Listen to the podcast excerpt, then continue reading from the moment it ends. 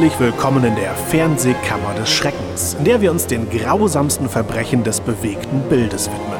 Heute begeben wir uns in die Niederungen des deutschen Kinos der 80er Jahre. Schlimmer noch, es geht um eine Komödie, nämlich Geld oder Leber, den Bankräuberpärchenfilm mit Mike Krüger und Ursula Monn. Ach ja, und sogar Falco. Hey, also wer da nicht augenblicklich nostalgisch wird, der befindet sich bereits in Angststarre, weil ihm Erinnerungen an diese Kriegserklärung des deutschen Films in den Brägen geschossen kommen. Denn in Mikey Krügers Nightmare on Gag Street werden nicht nur Banken überfallen, viel öfter kommt es zu Angriffen auf das Gehirn des Zuschauers. Und so heißt es heute also bei uns, Hände hoch oder Mike Krüger raubt euch den letzten Nerv. Fernsehkammer des Schreckens. Mit Michael Eickhorst und Dennis Rohling.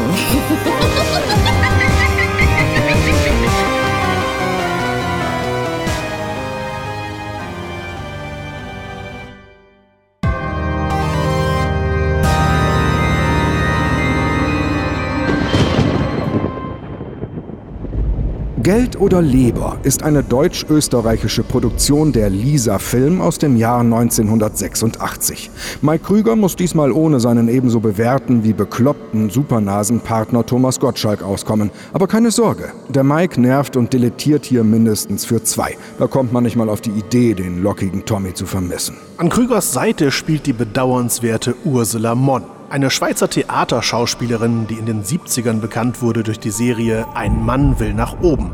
Sie hier zu sehen an der Seite von Mike Krügers ganz persönlichem Ein Mann will alles auf Mal und kann gar nichts, das tut schon beinahe körperlich weh.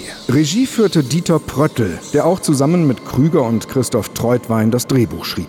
Also, sofern es dann wirklich eins gab und am Set nicht bloß eine abgeliebte Kladde mit Krügerans beschissenen Sparwitzen rumgereicht wurde, aus der sich dann reichhaltig bedient wurde.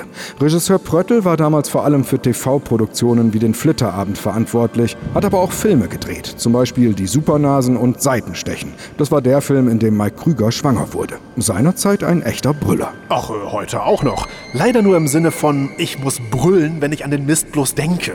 Das Highlight ist aber der Name der Cutterin. Claudia Wutz. der einzige Lacher dieses Films. Das heißt, sie war sogar nur eine von zwei Cutterinnen, denn man wollte wohl keiner Frau zumuten, einen Mike Krüger-Film ganz allein schneiden zu müssen. Ja, oder aber es sind anfangs ganz viele Cutter unter mysteriösen Umständen ums Leben gekommen und man fand sie allesamt tot vor dem Schneidetisch, weil beim Anschauen des Drehmaterials immer so ein fahles Mädchen mit langen Haaren und einer erstaunlich großen Nase aus dem Bildschirm geklettert kam. Und erst als man sich zu zweit an die Bezwingung dieser Zelluloid-Scheiße machte, traute sich Samara Krüger nicht mehr aus ihrem Brunnen. Erwähnenswert ist auch die Musik. Die stammt in diesem Film fast komplett von der EAV, der ersten allgemeinen Verunsicherung. Eine offiziell lustige Truppe, die damals extrem populär war. Warum auch immer. Ihre Auftritte ähnelten denen vom grauenhaften Schauorchester Ungelenk und musikalisch waren sie irgendwas zwischen Gottlieb Wendehals und Klaus und Klaus. Jedenfalls was ihre Hitsingles anging. Auf den kompletten Alben gab es bei der ERV auch bitterböse und satirische Lieder. Aber keine Sorge, die gibt es hier nicht. Stattdessen werden wir vor allem mit den unsäglichen Superhits Bar Banküberfall und Märchenprinz gequält. Meistens sogar nur mit den völlig sinnfrei eingespielten Refrains. Und wer sich fragt, wie etwa der Märchenprinz inhaltlich passend in den Film eingebaut werden konnte, gar nicht. Nervt einfach nur wie Fünfsack-Innereien. Tja, und dann ist da natürlich noch Falco. Der befand sich 1986 auf der Höhe seiner Popularität. Sein Rock Me Amadeus stand in dem Jahr drei Wochen lang auf Platz 1 der amerikanischen Charts. Und um Yin und Yang gerecht zu werden, hat er im selben Jahr auch noch in dieser Travestie eines Films mitgewirkt. Angeblich soll er ja niedergeschlagen gewesen sein, als er erfahren hat, dass er die Nummer 1 in den USA war. Weil er wusste, dass er damit seinen Höhepunkt erreicht hatte und es von da an nur noch bergab gehen konnte. Es könnte aber auch ein ganz anderer Grund dahinter stecken. Ey, Falco, freu dich doch mal! Platz 1 in den USVA! Mich freuen? Ja, bist du narrisch?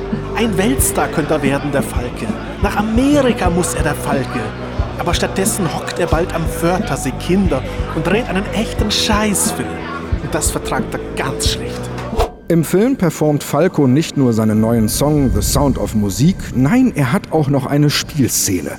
Leider. Denn der Mann war weder ein guter Schauspieler, noch hatte er hier einen ansatzweise guten Rollentext. Einige Kritiker behaupten zwar, dass es ihm gelungen wäre, in diesem Scheißfilm seine Würde zu bewahren, das können wir aber nicht bestätigen. Er hockt im Wesentlichen zugekokst in seinem Domizil am Wörthersee und reagiert auf zufällig aufgeschnappte Stichwörter. Als zum Beispiel der Ansager auf einem Touristenschiff auf die Stelle verweist, an der das Forellenquintett von Wolfgang Amadeus Mozart geschrieben worden sein soll, wiederholt Falco Amadeus und der Song Rock Me Amadeus wird eingespielt.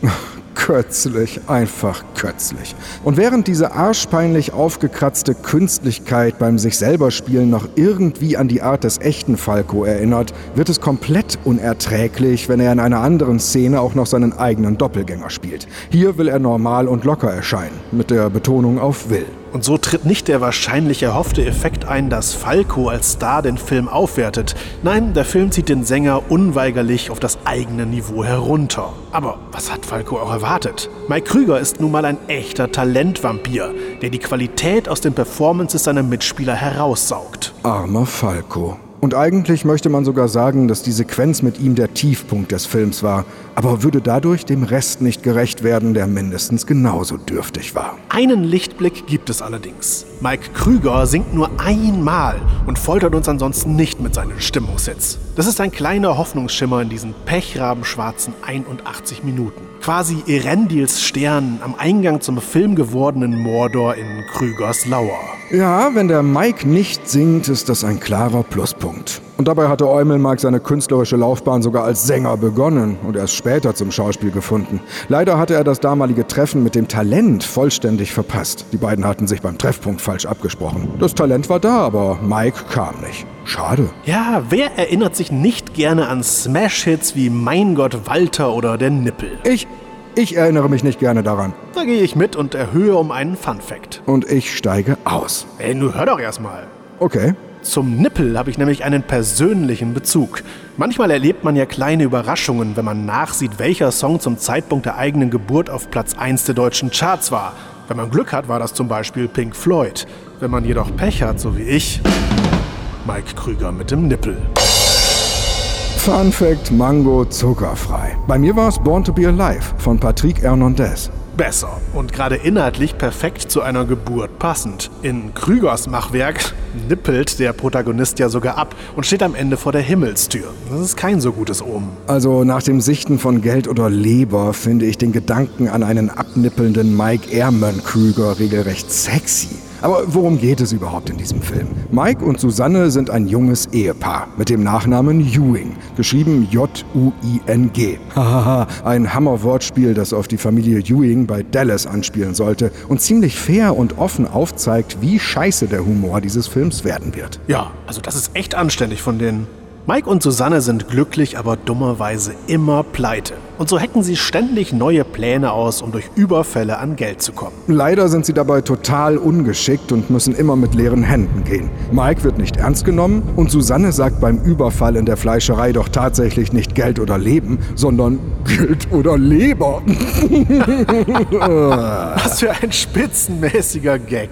Und dann bekommt sie eine Leber als Beute. Ein echter Schenkelbürstenklopfer. Nun ja, eines Tages stehlen die beiden teuren Schmuck, verlieren die Beute aber gleich wieder. Und der restliche Film dreht sich darum, wie sie den Schmuck wiederbekommen. Ja, wobei ich direkt klarstellen möchte, dass sowas wie eines Tages stehlen die beiden teuren Schmuck nicht mal ansatzweise vermittelt, wie unerträglich lang, witzlos und schruttig diese Sequenz ist. Aber bevor wir da ins Detail gehen, geben wir lieber an eine andere Instanz ab, die das viel, viel besser kann. Nämlich das beliebte Gericht der Würmer. Bis nachher, Leute. Viel Spaß. Guten Morgen, Wurm, euer Ehren. Zum Aufruf kommt der Film Geld oder Leber von Mike Krüger, Dieter Pröttl und Christoph Treutwein. Da Herr Krüger nicht nur einer der Drehbuchautoren, sondern auch der Hauptdarsteller des Films ist, wird er im Namen aller Angeklagten die Fragen des Gerichts beantworten. Ist der Angeklagte anwesend? Jawohl, Euer Ehren. Somit beginnt das Gericht der Würmer. Herr äh, Krüger, in Ihrem Drehbuch gibt es anscheinend einige Ungereimtheiten.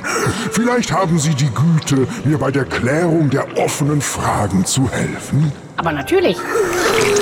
Gut. Wieso überfallen die Charaktere Mike und Susanne in ihrem Film Banken, Geschäfte und Menschen im Park? Haben sie keine Arbeit?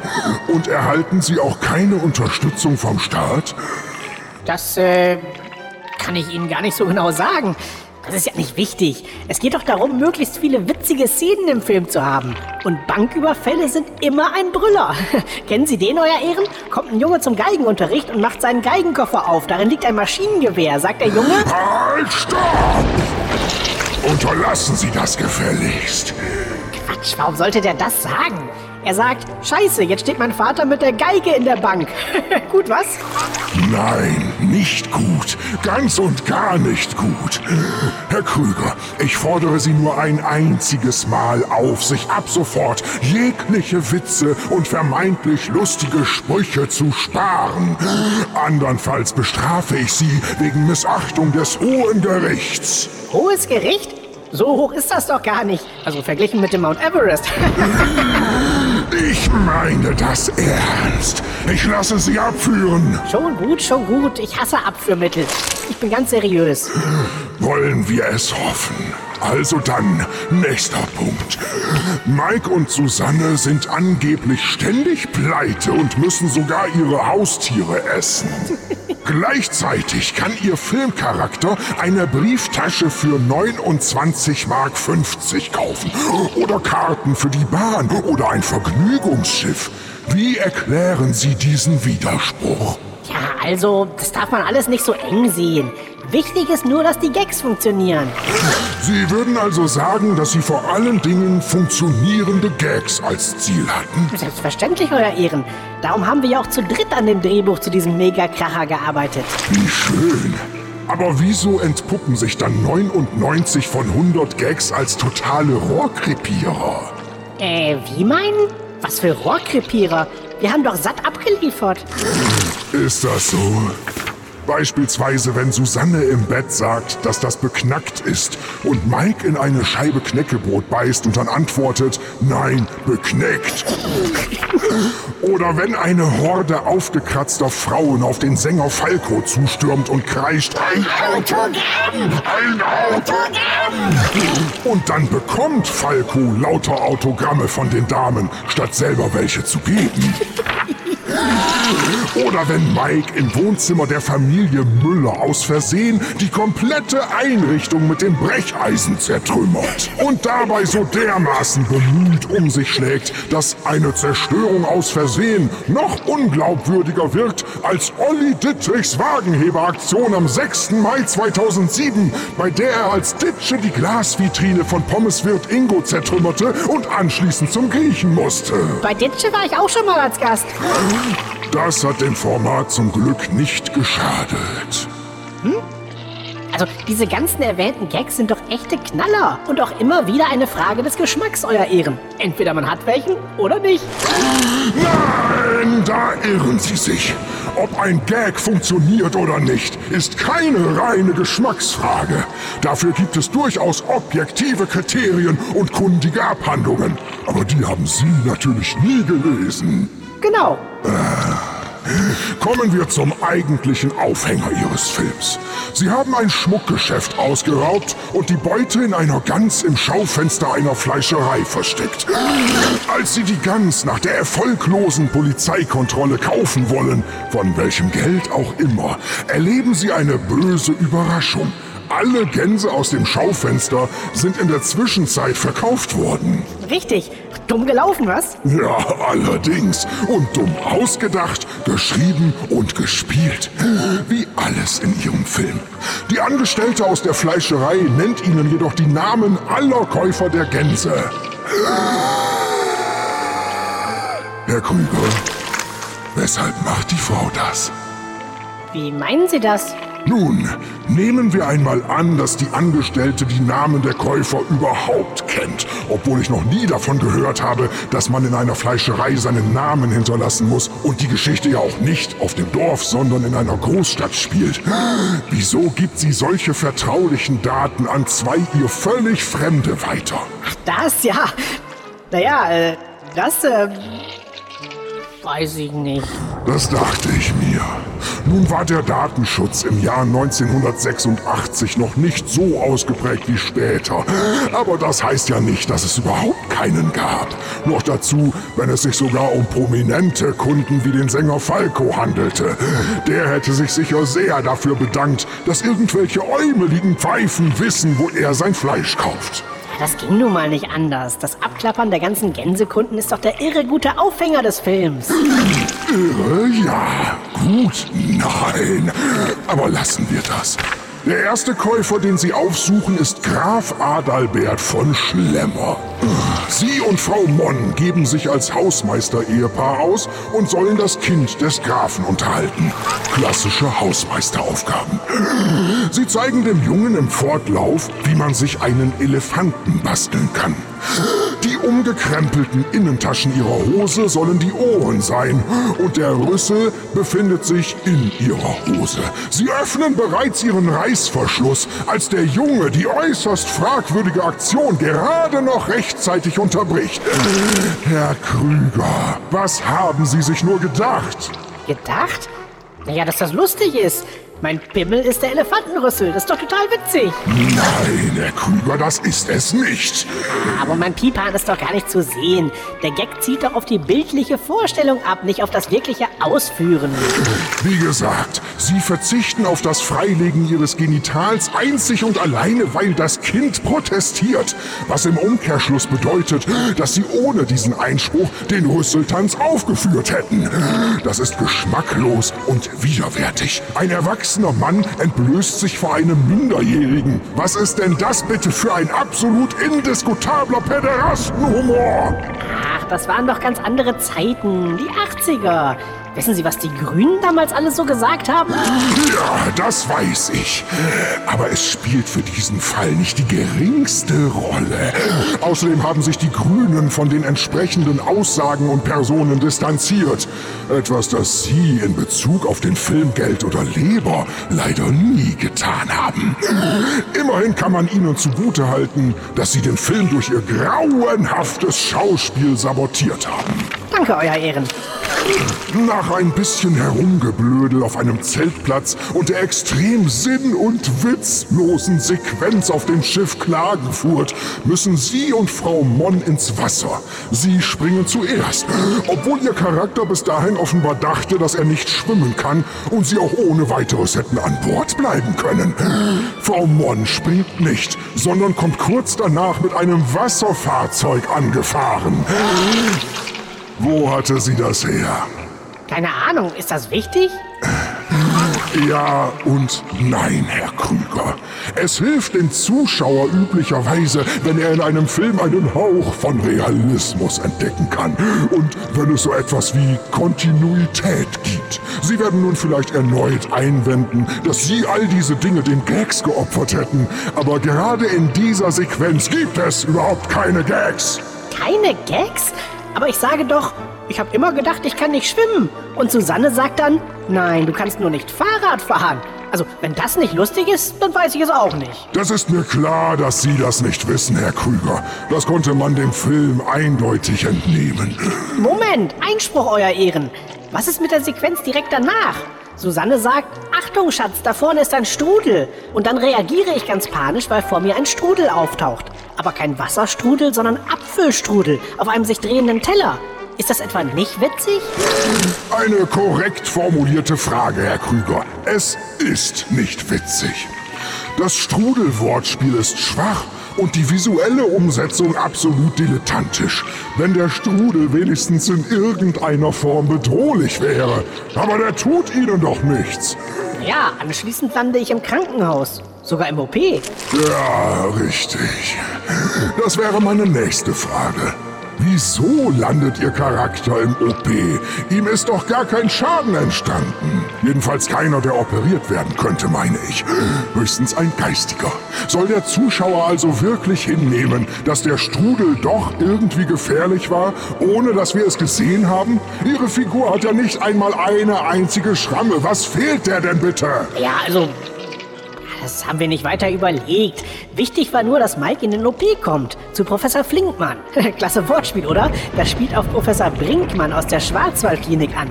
Versteht man heute vielleicht nicht mehr, aber 1986 war das extrem lustig. Sagen Sie, ich habe hier jedoch die Aussage eines Gutachters, äh, aus der hervorgeht, dass die Anspielung bereits damals extrem peinlich war. Nun, dann steht Aussage gegen Aussage, Euer Ehren. Und am Ende entscheidet der Zuschauer. Nein, Herr Krüger, am Ende entscheidet das Hohe Gericht. Nach einer äußerst peinlichen Szene im OP fliehen Mike und Susanne aus dem Krankenhaus, ohne dass Mike auch nur ansatzweise behandelt worden wäre. Nun scheint er aber keinerlei Probleme mehr zu haben. Warum war er also überhaupt im Krankenhaus? Naja, damit wir die lustige OP-Szene haben. Hätten wir uns da etwa einen echten Grund ausdenken sollen? Ja, Herr Krüger, das hätten Sie! Auch oder sogar gerade in einer Komödie ist es wichtig, der Handlung eine gewisse Glaubwürdigkeit anheimzustellen.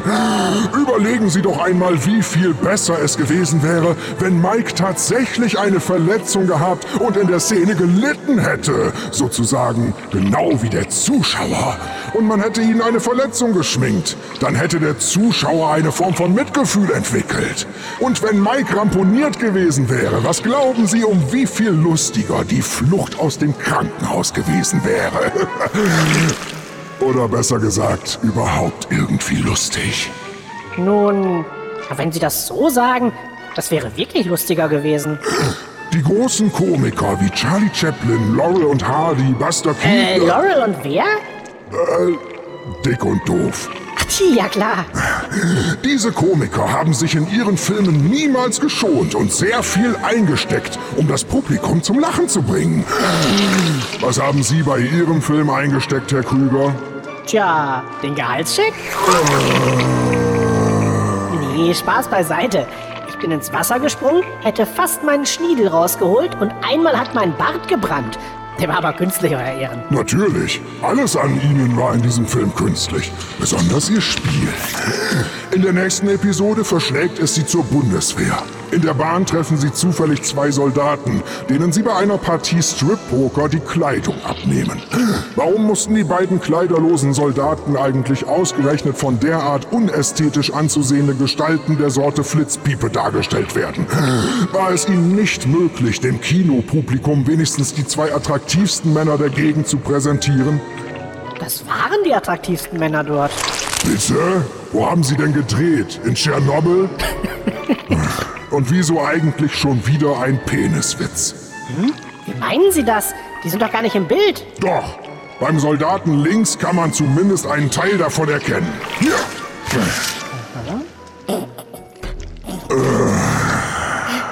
Da haben wir wohl nicht so genau hingeschaut. Und ich muss Ihnen recht geben, Euer Ehren. Die beiden sind wirklich ziemlich hässliche Vögel. Die Soldaten beklagen sich darüber, dass sie nicht mal die Unterhosen behalten durften. Warum eigentlich nicht? Entscheidet nicht der Spieler selbst, wie viel er einsetzt? Schon, aber wir wollten doch, dass die am Ende ganz nackig sind. Da war der Sinn zweitrangig. Und was wollen Mike und Susanne mit den Unterhosen? Ziehen sie die etwa an? Nee, wie gesagt, die Soldaten sollten nackig sein. Bis auf die Spielkarten, die wir ihnen offenbar überlassen haben. Warum auch immer. Sie begeben sich dann zur nächsten Kaserne. Muss man das eigentlich so verstehen, dass die Soldaten dort ebenfalls hin wollten und sie nicht nur deren Klamotten, sondern auch gleich ihre Identität an sich genommen haben? Oder sind die woanders hin unterwegs? Weiß ich nicht. Zumindest werden Frau Monn und Sie in der Kaserne ohne jede Nachfrage als Neuankömmlinge akzeptiert. Also hat man anscheinend auf Sie gewartet. Frau Monn ist als Mann verkleidet. Als Zuschauer ahnt man, was jetzt folgt. Alberne Verwechslungsgeschichten, wenn sie als Frau einen Mann spielen muss.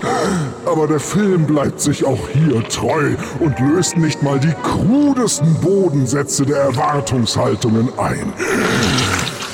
Warum ist der Höhepunkt dieser furchtbaren Szene stattdessen, dass Frau Mon die Soldaten dazu verdonnert, für ihre Stuben Blumen zu pflücken? Tja, da ist uns halt nichts Besseres eingefallen. Aber haben Sie bemerkt, wie die Soldaten alle Befehle ausführen? Egal von wem sie kommen, solange derjenige nur eine Uniform anhat, die ihn als Ranghöher ausweist. Das ist wie beim Hauptmann von Köpenick. Ja, sagen wir fast so. Wenn der Schuster Wilhelm Vogt damals keinerlei Probleme gehabt und einfach aus Jux eine Uniform angezogen hätte, dann wäre es vergleichbar. Und wenn Heinz Rühmann während des Spiels einen Schlaganfall erlitten hätte. Schuster, bleib bei deinen Leisten. Und was heißt das? Dass Sie niemals die Hauptrolle in einem Film hätten spielen dürfen. Und nicht, dass wir uns falsch verstehen. Natürlich auch keine Nebenrolle. Sie hätten einfach weiter ihre dödeligen Stimmungshits singen können. Das war doch schlimm genug. Ich war auch Moderator. Umso schlimmer, Herr Krüger. Umso schlimmer. Oh, die Falco-Sequenz überspringen wir mal, sonst werden wir ja nie fertig. Interessant ist nur, dass Mike und Susanne sich zu dieser Zeit im Film zerstreiten. Äh, warum? Nun, wir brauchten noch einen Konflikt. Wir hatten gehört, dass sowas in einem Film wichtig wäre. Richtig, das wäre es auch. Aber doch nicht so wie hier. Der Konflikt entsteht aus dem Nichts. Er ist absolut nicht nachvollziehbar, er führt zu nichts und ein paar Minuten später versöhnen sich die beiden wieder, ohne dass sie irgendeine Entwicklung durchgemacht hätten. Das ist kein Konflikt, das ist eine Beleidigung für jeden Zuschauer. Finden Sie? Ja. Im Gefängnis werden die beiden Charaktere in einen Ausbruch verwickelt. Sie klettern in aller Seelenruhe ein Seil im Innenhof hoch, während ein Polizist daneben steht und sie nicht daran hindert. Andere Polizisten schießen immer wieder mit Maschinengewehren auf die Häftlinge, ohne jemanden zu treffen. Warum? Ja, es sollte ja schon ein bisschen spannend sein. Und hätten wir uns vielleicht treffen sollen? Hätten Sie, Herr Krüger, hätten Sie. Ich sag nur Brandon Lee. Ach, eine Frage noch in dem Zusammenhang. Bei Ihren Banküberfällen haben Frau Mon und Sie ganz offensichtlich nur Spielzeugpistolen in der Hand. Diese sollen aber in der Logik des Films echte Munition verschießen. Wieso haben Sie keine echten Waffen erhalten? Aber euer Ehren, würden Sie jemandem wie mir eine echte Waffe geben? Das macht doch keiner. Nicht mal im Scherz. Das ist die erste wirklich sinnvolle Erklärung von Ihnen.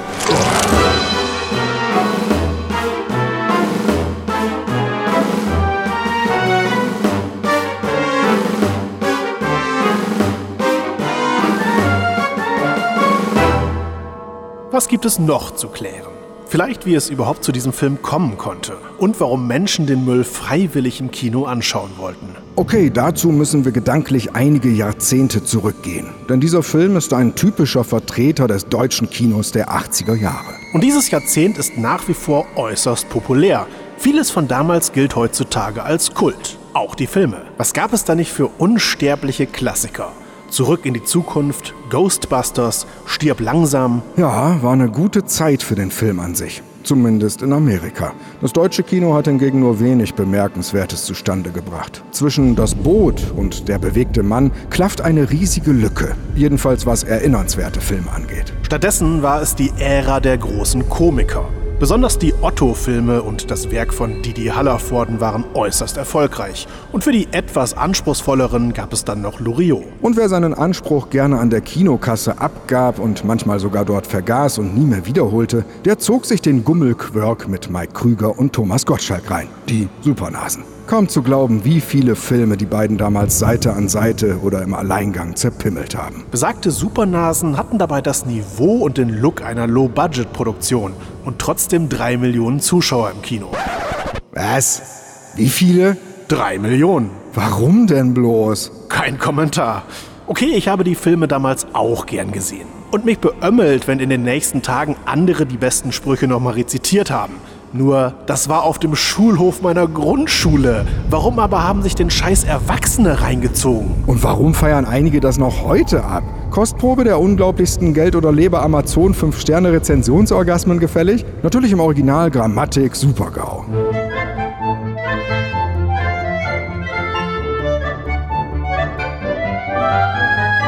Der Film ist super gut. Ich bin froh, dass ich den gekauft habe. Ist sehr lustig und unterhaltsam. Ich bin begeistert und sehr zufrieden. Kultfilm mit Mike Krüger. Legendäre Witze. Für 80er-Fans ein Muss. Wenn man geneigten Jüngeren zeigen will, wie das Lebensgefühl der 80er war, dann ist das hier das Konzentrat. Absolute Lachgarantie. Habe sehr gefreut über DVD. Bin 51 Jahre jung und komme aus der Zeit, als der Film gedreht wurde. Bei mir 5 Sterne. Super, endlich mal wieder ein alter Film, den ich schon seit längerem gesucht und nun endlich gefunden habe. Super! Ich habe mir ja vor ein paar Monaten die Nasenbox und den Film Seitenstechen bestellt. Nun fehlte mir nur noch dieser Film. Kann ich nur empfehlen. Ein brutaler Anschlag auf die Lachmuskeln des Zuschauers, denn hier folgt ein abgedrehter Gag dem anderen.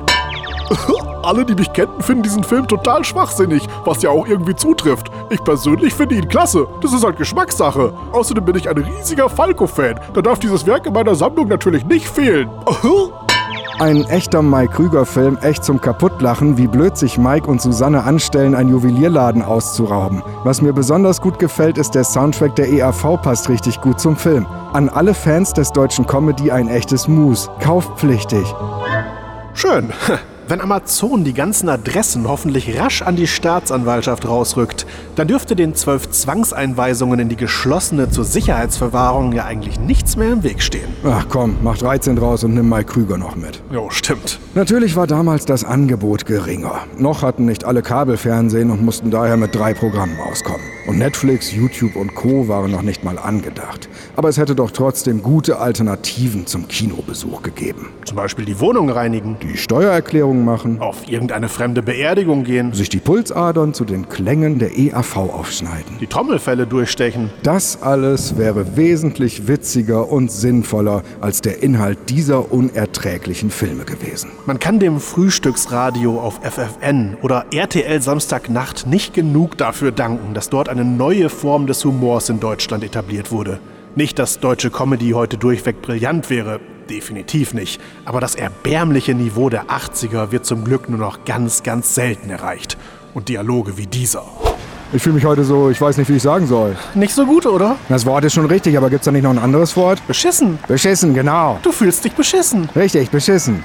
Ja, frag uns mal, Nasenbär. Mann. Die Werbung versprach ja damals Spätestens alle 30 Sekunden ein Gag. ein Versprechen, das der Film durchaus hält. Leider, denn die Werbung war blöderweise unvollständig. Eigentlich sollte es heißen, Spätestens alle 30 Sekunden ein Gag, der manchmal von den miesen Nebendarstellern, meistens aber von Mike Krüger höchst selbst kaputt performt wird. hat die wilde Wutz da wieder was falsch geschnitten? Äh, den gesamten Film? Ja, stimmt. Es folgt nun die Top 10 der dümmlichsten Gags aus dem Film. Platz 10. Knoten. Raimund Harmstorff spricht als Kapitän auf der Schiffsrundfahrt einen Matrosen an, der Knoten in ein Seil knüpft. Er fragt ihn, und wie viel Knoten machen wir? Der Matrose zählt die Knoten im Seil und sagt, Sechs.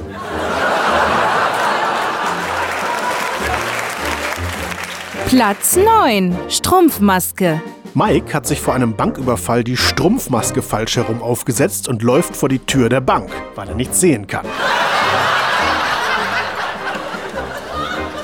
Platz 8. Camping. Mike und Susanne klingeln bei einem alten Ehepaar. Die Frau erzählt, dass sie seit Jahren immer auf denselben Campingplatz fahren. Kommentar ihres zauseligen Mannes: Zelt oder Leben? Platz 7. Peniswitz. Im Gefängnis gibt es eine nymphomane Direktorin, gespielt von Corinna Gennest. Sie droht Mike beim Hofgang: Vorsicht, ich habe Mittel und Wege, deinen Willi zu brechen. Platz 6. Hans Rosenthal. Im Kloster schwärmen die Nonnen von der Füllung ihrer Gans, dem geraubten Schmuck. Die Nonnen sagen, wir sind der Meinung, die Gans war spitze. Und eine der Nonnen springt in die Luft wie Hans Rosenthal bei Dalli Dalli, inklusive Freeze Frame.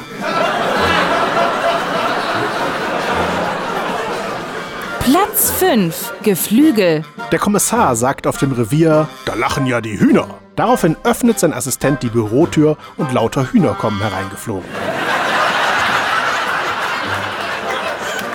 Platz 4. Straßenverkehr Missverständnisse. Auf der Flucht halten Mike und Susanne ein Taxi an und sagen zu dem Fahrer, fahren Sie los, Mann, wir werden von der Polizei verfolgt. Der Mann fährt tatsächlich los, noch bevor Mike und Susanne eingestiegen sind. Platz 3. Wanderwege. Nach dem erfolglosen Besuch im Kloster beschließen Mike und Susanne, den Pfad der Tugend zu betreten. Direkt danach kommen sie an einem Wegweiser vorbei, auf dem Pfad der Tugend steht. Platz 2. Gesangsstunde. Mike überfällt eine Bank und sagt, das ist ein Banküberfall. Der Kassierer meint, dass das ja jeder sagen kann. Zum Beweis wiederholen alle Angestellten und Kunden immer wieder im Chor, das ist ein Banküberfall. Das ist ein Banküberfall. Platz 1. Massenverdummung. Dieser Film war 1986 auf Platz 25 der Kinocharts. Er hatte über eine Million Zuschauer und damit mehr als Ferris macht Blau und Highlander.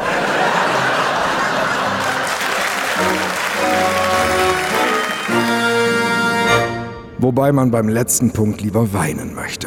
Ich frage mich übrigens, ob der Plot des Films auf diese eine Sherlock Holmes-Geschichte anspielt, der blaue Karfunkel. Da hat doch auch jemand was in einer Gans versteckt. Ja, da gibt es eine gewisse Ähnlichkeit, aber auch einen gewaltigen Unterschied. Holmes war brillant geschrieben und absolut lesenswert. Der Mist hier ist miserabel geschrieben und absolut vergessenswert. Und er verfügt über die drei großen Ps. Die Mike im Film mehrfach nennt: Professionalität, Perfektion und Präzision. Nein, ich meinte Plumpheit, Peinlichkeit und äh, Präsigkeit. Nichts an dem Film ist gelungen, unterschiedlich ist höchstens der Grad des Vergeigens. Captain, wir haben ihn soeben erreicht.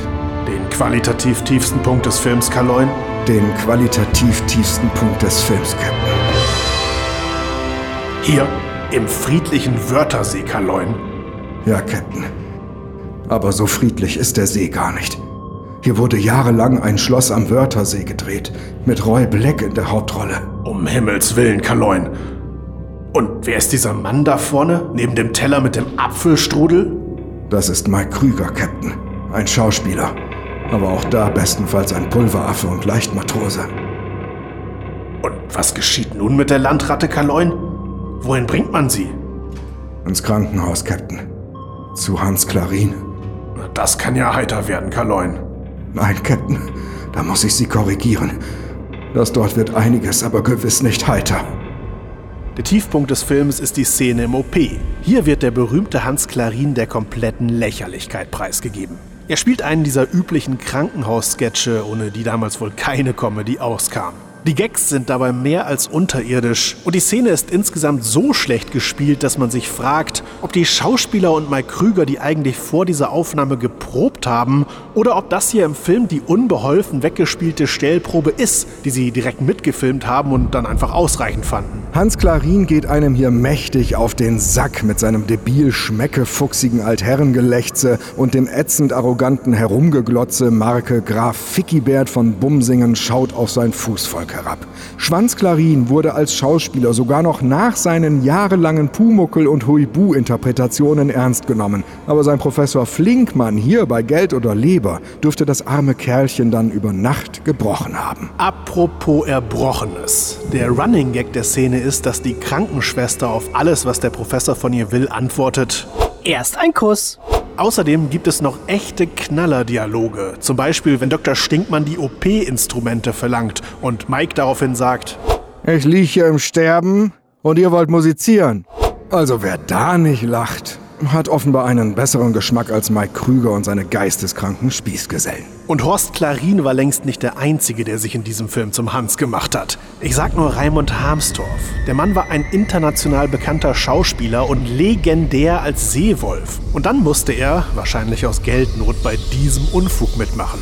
Kein Wunder, dass der sich später das Leben genommen hat. Im Seewolf hat er ja mit bloßer Hand eine rohe Kartoffel zerquetscht. Ja, und dann hat die blöde Scheißrolle bei Geld oder Leber sein rohes Hirn zerquetscht. Traurig, traurig. So wie der ganze Film.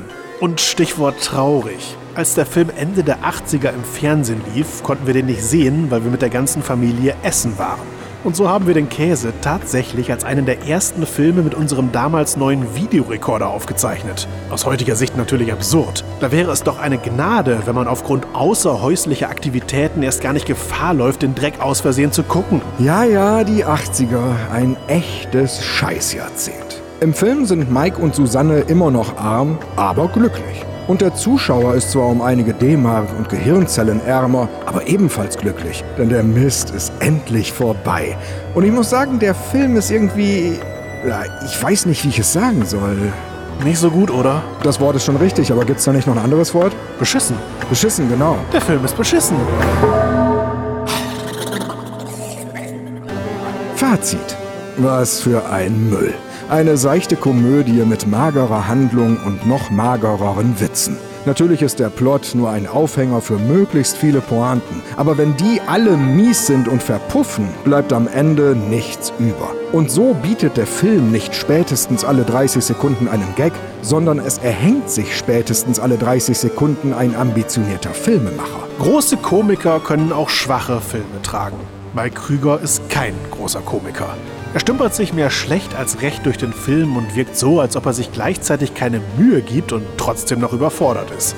Alle anderen Darsteller nerven entweder wie Sau, wenn es sich um Amateure handelt, oder erregen nur Mitleid, wenn es echte Schauspieler sind. Filmisch ist das Ganze äußerst biedere Kost und ohne jeden Pfiff. Es geht nur darum, die Gags irgendwie in Szene zu setzen und selbst das gelingt nicht immer. Und wenn es doch mal gelingt, sind es eben nur die Gags von Pröttl, Treutwein und Krüger. Wir werden nie verstehen, weshalb Filme wie Geld oder Leber damals so erfolgreich waren. Lag es nur an der Beliebtheit von Nasen wie Mike Krüger? Dann aber möchte ich erweitern. Wir werden nie verstehen, weshalb Leute wie Mike Krüger damals so beliebt waren. Das Blöde siegt immer und überall. Fiss den Arsch, Herr Anusmeister, ich bin wieder da.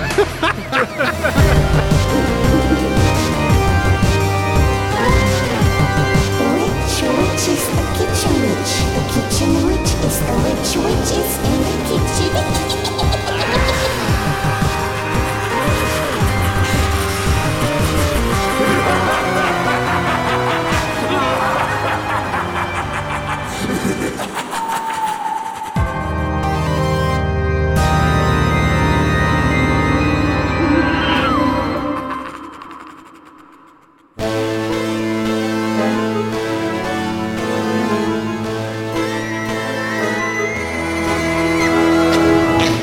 Müssen Sie auch noch an Filmen äh, abscheuern. Genau. Also die Hörspielkammer war ja noch in Ordnung. Ja. Vor allem dann Film aus 86. Mein Gott, so alte Klampen. Und das vertragt er ganz schlecht. Nach Korneuburg habe ich nicht mehr zugehört. Besser. Und gerade inhaltlich perfekt zu einer Geburt passend. In Krügers Machweg. in Krügers Machweg. Also nach dem Sichten von Geld oder Leber finde ich den Gedanken an einen abnippelnden Mike Ehrman Krüger regelrecht sexy. Gestern haben die permanent Ehrman Trout gesagt. Ich habe ja Ach so. immer Ehrman Trout gesagt. Ich guck mal nochmal nach. Mike Ehrman Trot. Kann ich eine zweite Meinung kriegen? Mike Ehrman Trot. Also sie sagen auf jeden Fall immer er. Sind das jetzt Computer gewesen oder normale Menschen, die halt Scheiße sprechen? Normale Menschen mit dem Schlaganfall, würde ich sagen. Also. Airman Crowd. Was für ein Scheiß. Aber sie haben beide Air gesagt, also nicht Er, nicht oder sowas. Eine geben wir noch. Mike Herman Trout, Breaking Bad. So, jetzt haben wir die Schlümpfe auch noch gehabt. Mike Herman Trout. Und sie sagt Ehrman Trout. Super. Ja, stimmt. Ja das Kick. Ach Gott. How to pronounce Horst Ehrman Trout. Gut, hören wir uns das. Ja, immerhin der Trainer von Meppen und einmal gewesen. Wirklich? Also ich kannte ursprünglich nur den, den, den Trainer Ehrmantraut und war dann eher überrascht, dass es dann plötzlich einen Charakter namens Ermantraut gab. Mike wird nicht ernst genommen und Susanne sagt beim Überfall in der Fleischerei doch tatsächlich nicht Geld oder Leber, sondern... Doch, sagt sie. oh Mann. Herr Krüg. Fall, falsch. Als sie die Gans nach der erfolgreichen Polizei... Erfolglosen... Also- falsch notiert. Jetzt auch nicht gewirkt, euer Ehren. Ja, das ging nun mal nicht anders. Das Abklappern der ganzen Gände. Warum auch immer. Euer Ehren, ich hab gerülpst. Aber haben Sie bemerkt, wie die Soldaten alle Befehle ausführen? Egal von wem sie kommen, solange der eine Uniform hat, die ihn als Rang. Nee. Solange derjenige nur eine Uniform, solange derjenige nur eine Uniform anhat, die ihn als. Wenn Amazon die ganzen Adressen hoffentlich rasch an die Staatsanwaltschaft rausrückt, dürfte den zwölf Zwangsanweisungen in, in die geschlossene zur Sicherheitsverwahrung ja eigentlich nichts mehr im Weg stehen. Den mal nochmal. Da dürfte den zwölf Zwangseinweisungen in die geschlossene zur Sicherheitsverwahrung ja eigentlich nichts mehr im Weg stehen. Sagst du mal, zwölf Zwangseinweisungen ziehen 10 Zentner Zucker zum Zoo. Nach dem erfolglosen Besuch im Kloster beschließen Mike und Susanne, den Pfad der Tugend zu betreten. Direkt danach kommen sie an einem Wegweiser vorbei, auf dem Pfad der Tugend steht. Das ist so schwer, immer jetzt hier so trocken vorzulesen, weil Ja. man schon so lachen muss mittendrin. Ne? Ja, ja, ja, genau. Bei manchen ist es ja ganz gut, ein bisschen das zu machen, aber hier nicht, glaube ich. Ne? Das ist so ein ganz trockener Gag, der muss halt so Ja. serviert werden, damit er Ja, auch also echt schwer. den qualitativ tiefsten Punkt des Films Kaloin Den qualitativ tiefsten Punkt des Films, Karl-Heinz. Entschuldigung. Wie bitte? Und die Szene ist insgesamt so schlecht gespielt, dass man sich fragt, ob die Schauspieler und Mike Krüger die eigentlich vor dieser Aufnahme geprobt haben. Hans Klarin geht einem hier mächtig auf den Sack mit seinem debil schmeckefuchsigen Altherrengelächze und dem ätzend arroganten. grinst du denn die ganze Zeit schon so, Michi? Worüber grinst du denn so? Das ist wie bei Alice im Wunderland. Ich sehe immer so aus den Augenwinkeln am Horizont, wie einfach nur so ein, so ein Grinsen erscheint. Und Okay. ich liege hier im Sterben und ihr wollt musizieren. Ich sag nur Raimund Harmstorff. Der Mann war ein international bekannter Schauspieler und legendär als Seewolf. Und dann musste er, wahrscheinlich aus Geldnot, rumbölken. Ist es denn zu fassen?